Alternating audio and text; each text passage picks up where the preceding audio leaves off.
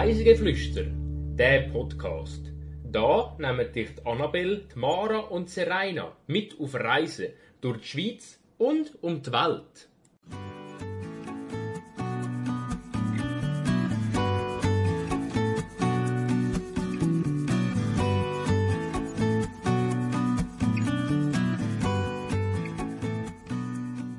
Kastanie, Architektur und ganz viel zum Entdecken. Diese Woche empfehlen wir euch ins Bergell. Herzlich willkommen zur 63. Folge von unserem Podcast Reisegeflüster. Diese Woche reisen wir mit der Serena. Hallo Annabelle. Und zwar reisen wir in eine Region, wo du ja auch schon mal bereist hast, nämlich in der Folge 46 bist du mit uns auf Solio gegangen. Wir gehen das mal auf Solio, aber vor allem einfach die ganze Gegend schauen wir uns an vom Bergell. Was ist dir am meisten geblieben aus der Region Bergell? Uh, gute Frage. Ähm, also ich glaube, ich habe es so ein bisschen mega interessant gefunden, wie divers die Landschaft dort ist.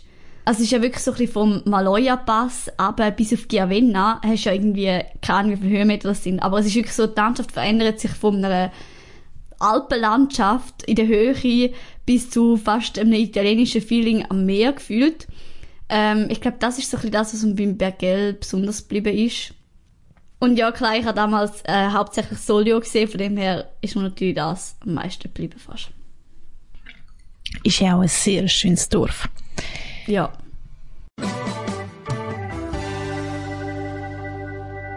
Die Wahrheit oder gelogen? Was ist es jetzt? Dann kommen wir doch zum Spiel. Ich habe dir zwei wahre Behauptungen mitgebracht und eine falsche. Die erste, wir haben eigentlich schon seit Jahren wieder mal ins Bergell wählen und haben es im letzten Sommer, also jetzt vor ein paar Wochen, endlich geschafft. Ähm, vor allem ist es schwieriger gewesen, ein Hotelzimmer zu finden. Die zweite Behauptung, das Elektrizitätswerk von der Stadt Bern hat eine ganz besondere Rolle in dem Tal. Und die dritte Behauptung, wir haben eigentlich in Chiavenna den Botanischen Garten Paradiso anschauen. Der ist so auf einem hohen Felsen oben und wir sind aber auf den falschen Felsen aufgekraxelt. Hm. also, das erste mit, du bist erst vor kurzem dort gewesen. Ich weiß, dass du weg bist, ich weiß, dass du irgendwo in den Bergen bist, aber ich kann mich nicht mehr erinnern, wo genau. Ähm, darum ist es ganz schwierig zum, zum beantworten. Äh, ich könnte mir aber gut vorstellen, dass Bergell war. Bin mir nicht hundertprozentig sicher. Das zweite mit dem Elektrizitätswerk. Ich meine, was, was sollen die Leute machen, dass sie irgendeine spezielle Rolle haben? Also, das müsste ja, kommt halt darauf an, was meinst du mit dem, hast du gesagt Kanton Bern? Stadt Bern. Stadt Bern. Das wäre ja voll komisch. Also, wenn es jetzt irgendwie, keine Ahnung, eine Berner Firma wäre, die mega involviert wäre, oder aber dass die Stadt irgendwie involviert ist. Auf der anderen Seite wäre es mega komisch, wenn so etwas erfinden Von dem her könnte es auch stimmen. Ähm, und das dritte, dass man im Garten, ist es so schwierig, einen Garten zu finden? Also finde ich irgendwie auch ein bisschen komisch.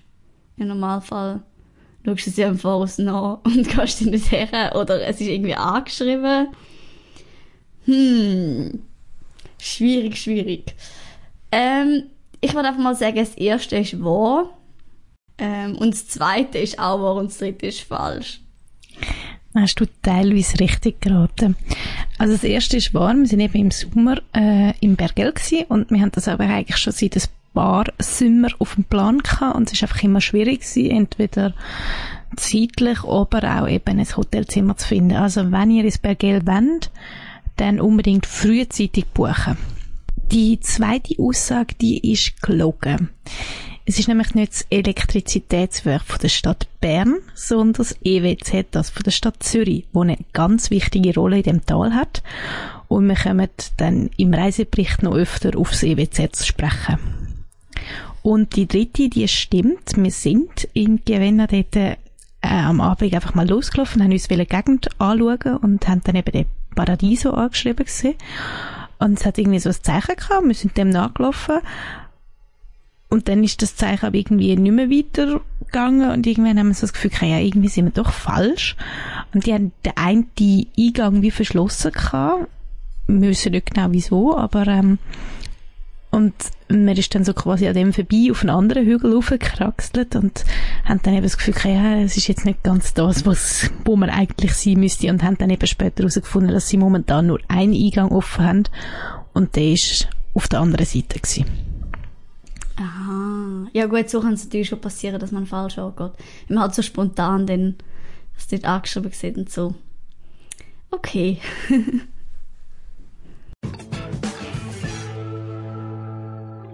Ganz kurz ein paar Fakten. Das Bergell ist ein Tal, wo der Fluss Mera durchfließt und es liegt zwischen dem Maloja-Pass und Chiavenna. Der Name Bergell leitet sich vom latinischen Praegallia, also auf Deutsch übersetzt Vorgallien, ab. Und teilweise wird auch nur der schweizerische Teil vom Tal als Bergell bezeichnet und der italienische Teil gehört eigentlich zum Val Chiavenna.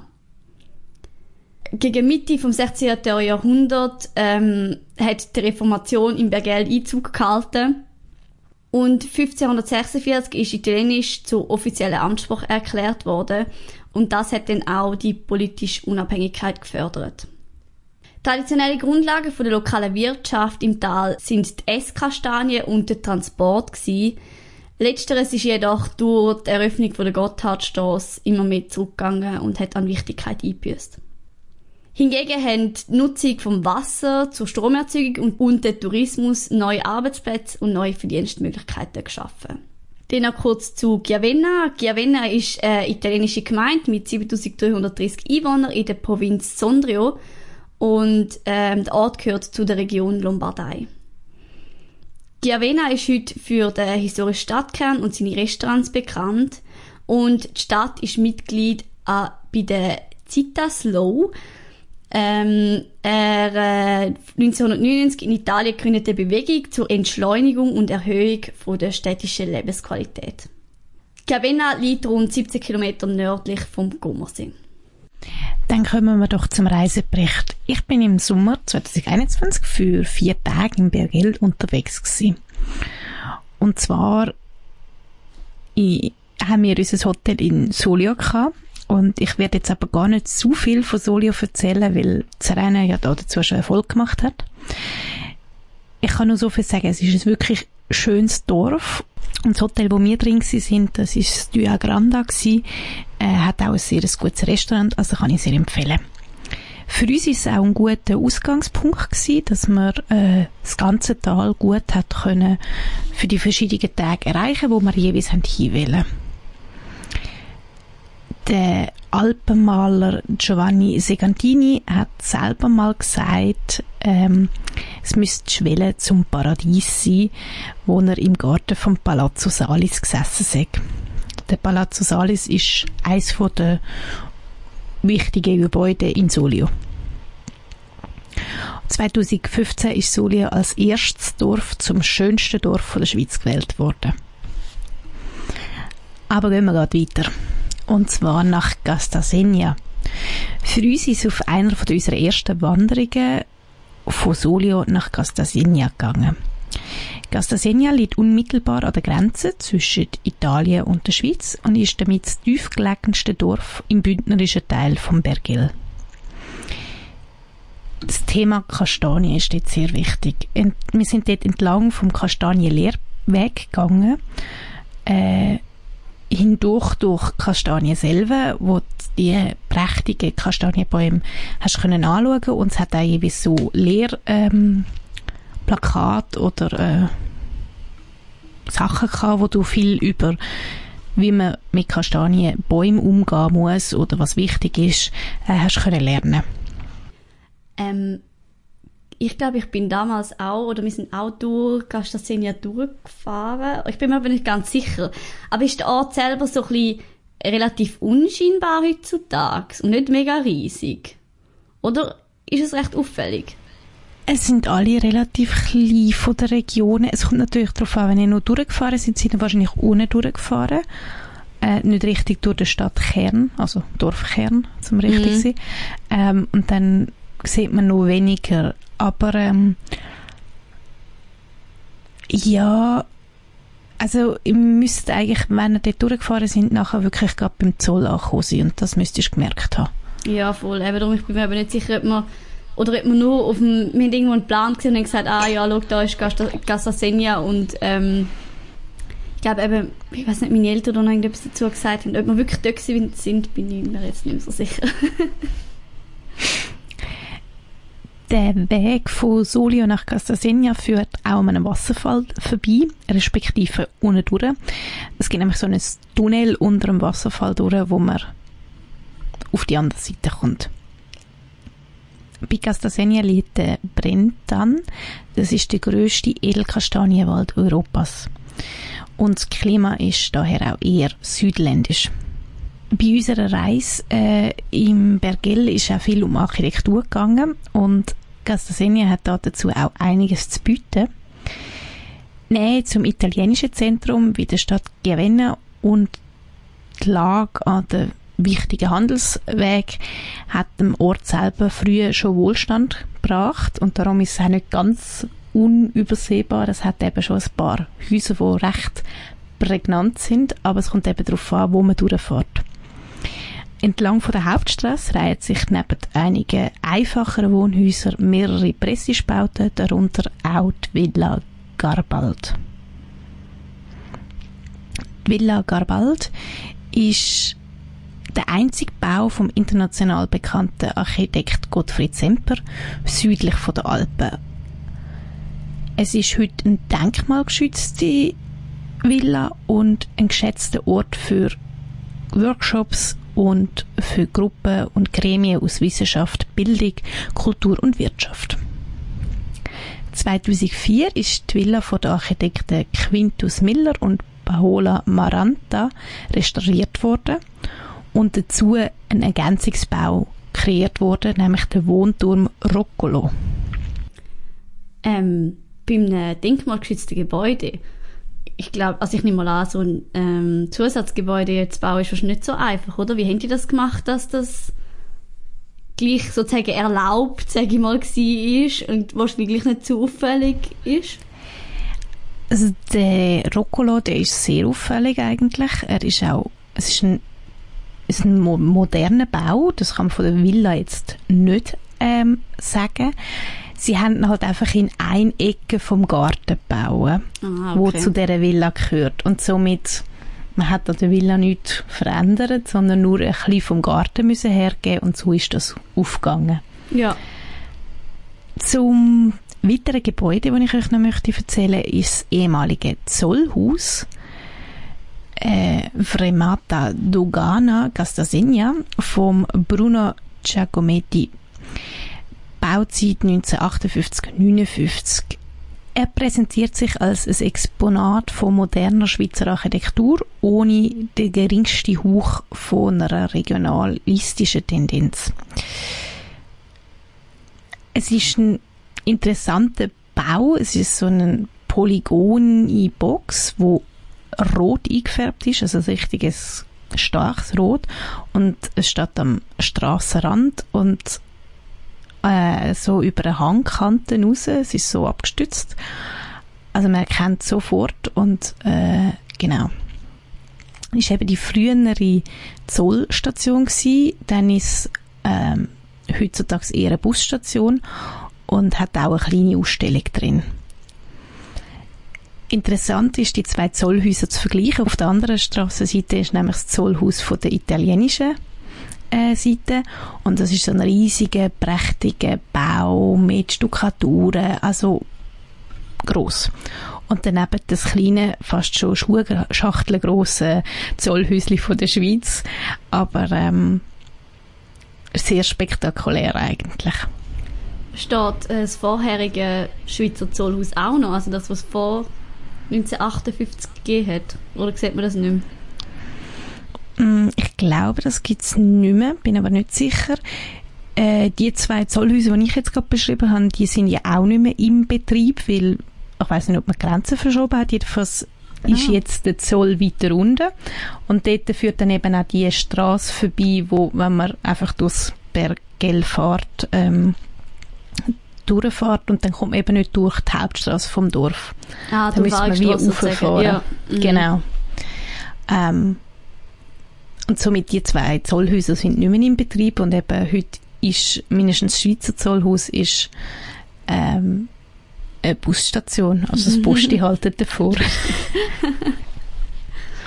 es ist ja auch nicht viel grösser, also eben, man kann sich wirklich eigentlich so ein bisschen, grössere Poststation vorstellen. Viel grösser ist das Gebäude echt nicht.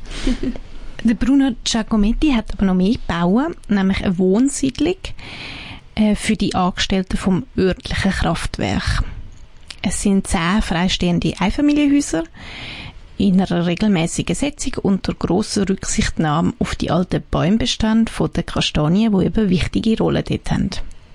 Das örtliche Kraftwerk gehört wie viele Kraftwerke da in der Gegend von Bergell am EWZ. Und somit kommen wir auch zum Thema Wasserwerk. Wir sind nämlich noch ein bisschen weitergefahren, nämlich zum Stausee an der Albigna. Das EWZ, also das Elektrizitätswerk von der Stadt Zürich, ist heute nicht mehr aus dem Tal wegzudenken und hat eben wichtige Rolle, vor allem eben im Albinia-Gebiet. Dort rauf, zu dem Stausee kommt man mit einer Gondel, die gehört auch am EWZ und damit kann man direkt zur Staumauer rauffahren und von dort aus kann man entweder Wanderungen machen oder die Staumauer besichtigen. Jetzt habe ich gerade schnell müssen bei mir im Zimmer da überall schauen und gesehen, ich habe von dort von ihrer Postkarte bekommen. ich habe gerade so gedacht, Stimmt. Albinia kommt mir bekannt vor. Genau, ja, das stimmt. Von dort habe ich eine Postkarte Genau. bekommen. Ähm, in den Sommermonaten erschließt seit 2016 die komplett renovierte Seilbahn, aber eben auch das ganze Albinia-Gebiet. Der Höhenunterschied zwischen Berg- und Talstation beträgt ca. 900 Meter und die kleinen Kabinen brauchen etwa 15 Minuten und man hat einen spektakulären Blick über das ganze Tal Bergell eigentlich. Also allein schon über das Tal zu schauen können, ist die Reise dort aufwärts.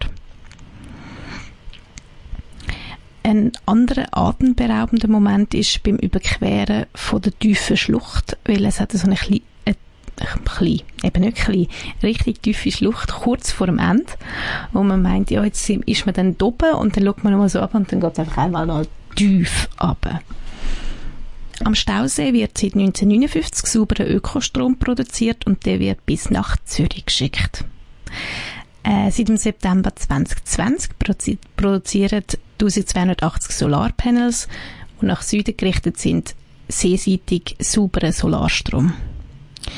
Es handelt sich da dabei um die erste hochalpine Grossanlage, die auch im Winter zuverlässig Strom liefert. Die 115 Meter hohe und 759 Meter lange Staumauer dient aber nicht nur der Energiegewinnung, sondern bietet dem Tal bei starken Regenfällen auch Sicherheit vor Überschwemmung. Wir sind dann nur nach Italien gegangen, nach Chiavenna, eigentlich so quasi als Ende von dem Tal. Das bekannteste dort ist wahrscheinlich das Castello, das ist der alte Palazzo Balbiani. Chiavenna hat auch einen monumentalen Friedhof, hat viele enge Straßen und Gässli und mehrere Kirchen wie der San Lorenzo, Santa Maria, San Bartolomeo. Und wir sind mit dem Postauto von Soli aus auf Chiavenna gefahren und du fährst dann so eigentlich in einer Schlaufe in die Stadt rein, weil am Anfang wirkt sie so eben so ein bisschen verstreut und dann, dann, dann am Bahnhof ankommst, bist du eigentlich ziemlich im Zentrum auch schon und die Altstadt hat eben wirklich so schöne italienische Gässli und ein paar Kaffees und man ist dann wirklich in Italien angekommen.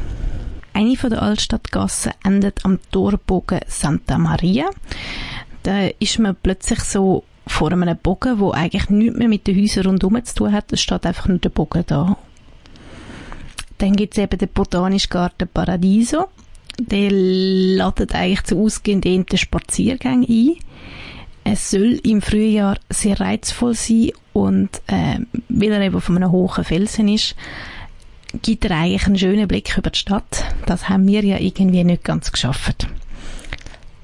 Im Kreuzgang vom San Lorenzo steht das Taufbecken aus dem 12. Jahrhundert und in der Nähe ist auch das Museum del Tesoro. Wie wir schon aus den Fakten kennen, fließt eben Mera, der Fluss durch Chiavenna und dort auf der Brücke oben steht noch eine Nepomuk-Statue. Wir sind dann zur, zum Ende unserer Reise äh, von Chiavenna über den Splügenpass und das Passdorf Splügen äh, wieder heimgefahren auf Zürich. Und also wenn ihr ein bisschen Zeit habt, lohnt sich das definitiv, das Postauto zu nehmen. Es fährt nicht so oft und es fährt auch nicht das ganze Jahr über den Splügenpass, aber ähm, es ist eine sehenswerte Strecke ähm, bezüglich so Passfahrten mit dem Postauto. Ich glaube, das ist allgemein etwas, was man kann empfehlen kann. Ich bin auch letztens ähm, an einem Ort gewesen, wo wir so halb über den Pass gefahren sind mit dem Postauto und das fährt halt auch nur mega selten. Aber ähm, ich finde das immer recht cool. Vor allem halt irgendwie fast mit so einem riesen Postauto. Meistens, es gibt schon solche, die es dann kleinere hat, aber meistens mit so einem riesen Postauto über die Pässe und es ist ähm, sehr beeindruckend und ganz was anderes finde ich, als wenn man mit dem Auto drüber fährt. Es gibt sogar, soweit ich weiß, so explizite ähm, Passfahrten wie Postauto, wo mehrere Pässe an einem Tag machst. Tönt es vielleicht eher ein bisschen für etwas, für, äh, nach etwas für Senioren. Aber ähm, ich stelle es mir auch noch cool vor, also wenn man da, oder wenn man es GA hat oder so, mal so etwas zu machen. Aber man muss auch definitiv sicher sein, dass einem nicht schlecht wird. Also mir lange ja. ein Pass. ja, Dann ist für mich so, okay, ich brauche Pause. Das ist die Voraussetzung natürlich. Oder schön vorne im Postauto sitzen, dann hast du vielleicht auch weniger das Problem. Definitiv. Also was ich noch spannend gefunden habe auf dieser Reise, ähm, du siehst den Unterschied, weil wir sind von Chiavenna aus gestartet und dann startest du mit einem italienischen Postauto. Das sind so blaue Autos.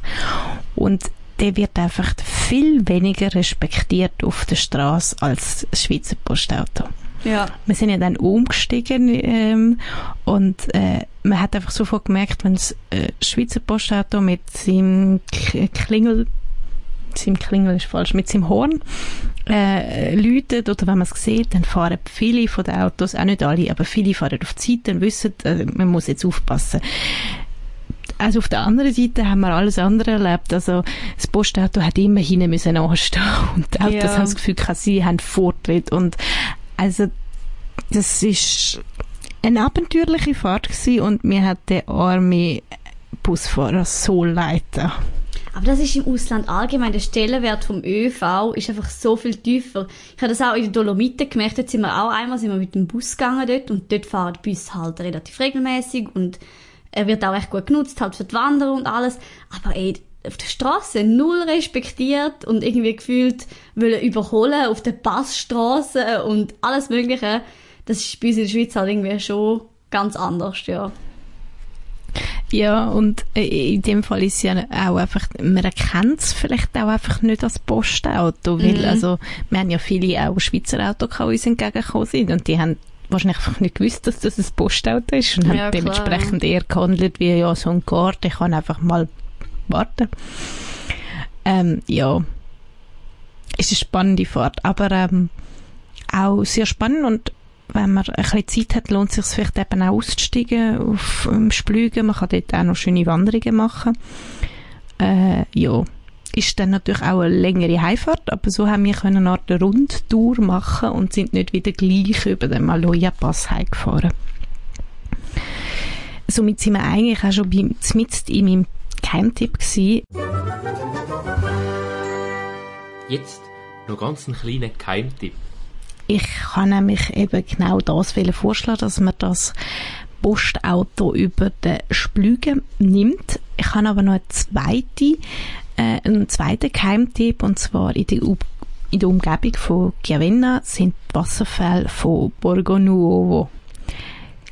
Ähm, wir sind ja, eben mit dem Postauto auf Chiavenna reingefahren und dann fährst du daran vorbei und wir haben das vorher irgendwie nicht gesehen und auch nicht gewusst. Ähm, und die sehen sehr spektakulär aus. Wir haben sie selber nicht angeschaut, haben keine Zeit mehr gehabt. Aber ich kann mir vorstellen, dass das echt spannend ist. Und äh, es können einige eiszeitliche Gletschermühlen besichtigt werden. Und dann habe ich noch einen kleinen Tipp, wenn man im Bündnerland unterwegs ist, ein Buchtipp. Ähm, genau die Bauten, die wir auch besucht haben, speziell, die haben wir aus dem Buch Baukultur Graubünden 1950 bis 2000, 52 beste Bauten. Das hat der Bündner Heimatschutz herausgegeben und äh, dort drin gibt's kurze, äh, etwa ein oder vier Seiten lange Texte, jeweils zu einem Gebäude und ein paar Fotos. Und man kann das eigentlich gut als Anlass nehmen, um zu sagen, ja, die und die gefallen mir, die wollte ich jetzt mal anschauen. Und wir haben wirklich vor der Reise das Buch angeschaut, angestrichen, welche Gebäude wir könnten besichtigen und haben die dann eben angeschaut, zum Beispiel eben das Zollgebäude. Wenn ihr unseren Podcast auf Apple Podcast loset, vergebt uns doch gerne mal Sternli oder schreibt eine Bewertung, wenn ihr ein bisschen mehr Zeit habt. Das würde uns sehr helfen und äh, wir können so unseren Podcast auch weiterentwickeln.